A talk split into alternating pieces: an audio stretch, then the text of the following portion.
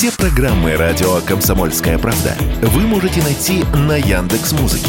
Ищите раздел вашей любимой передачи и подписывайтесь, чтобы не пропустить новый выпуск. Радио КП на Яндекс Музыке. Это удобно, просто и всегда интересно.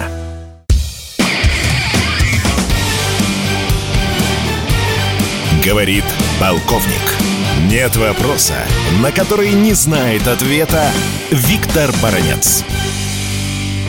Тот, кто внимательно наблюдает за высказываниями последнего времени украинских политиков и генералов, тот должен заметить, что наиболее часто используемое слово – это наступление. Киев обещает некое генеральное весеннее наступление. Есть немало примет того, что украинцы готовятся к этому наступлению, создавая достаточно крупные группировки. Ну, например, назову три района, где создаются такие группировки.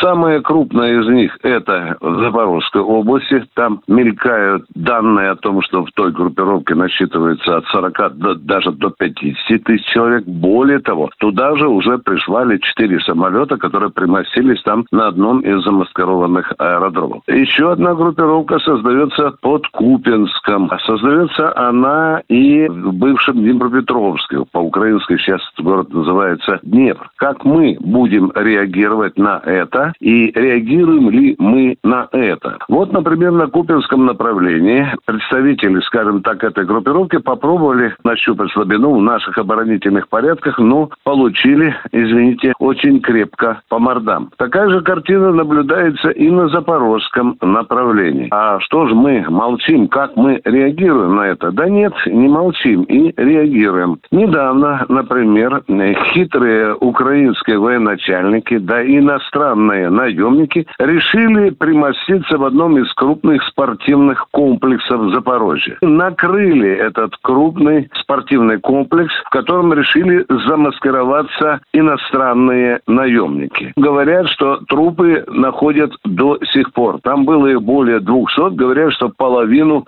во всяком случае, сразу отправлены на тот свет, а еще другая половина находится в состоянии тяжело раненых. И теперь, конечно, мы внимательно наблюдаем за группировкой в районе Днепра, э, которая тоже ведет себя соответствующим образом. И в эту группировку украинцы накапливают тех э, своих бойцов, солдат и офицеров, которые прошли подготовку на Западе. А что же сейчас конкретно на поле боя? Самой горячей точкой, как была уже который месяц, так и остается точка, это Бахмут или Артемовск по-российски. Это Маринка и это Авдеевка. Что здесь происходит? По некоторым данным, официальным и неофициальным, российская армия, включая, конечно, и подразделение Вагнера, контролирует уже три четверти этого населенного пункта. Причем украинцы держатся за Бахмут зубами. Почему? На этот вопрос ответил сам Зеленский. Если русские прорвут э, Бахмут, возьмут под контроль Бахмут, то будет ликвидирован центральный опорный пункт второго эшелона стратегической обороны Украины. Мы одновременно э, пытаемся взять под контроль и Авдеевку, проклятую Авдеевку, которая на протяжении уже многих лет мучает обстрелами Донецк прежде всего, ну и Маринка, где э, закрепился достаточно сильный,